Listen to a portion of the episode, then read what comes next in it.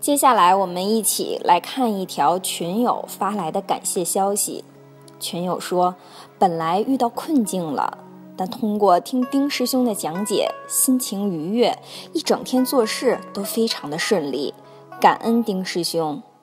虽然这不是问题，但是表达了对丁师兄的真诚感谢。丁师兄也做了如下的答复。”我实际上特别欢迎你这种分享。当你听了一个什么，你自己去实证了，然后我取得进步了，这叫规律。明天可以继续再实证另一个、另几个小事情。人生的进步是一点一滴的，顿悟的天赋或者慧根不多，见悟我们每一个人都能做到，就是逐渐开悟。你只要活在当下，你记着我这个心态，事情就顺利了。那我就总保持这个心态。我看还有多少事情以前认为很难过的，现在就很容易过去了。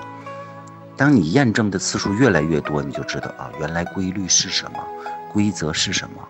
不仅我自己知道了，我还可以分享给别人，让更多的人都因为这个事情而受益。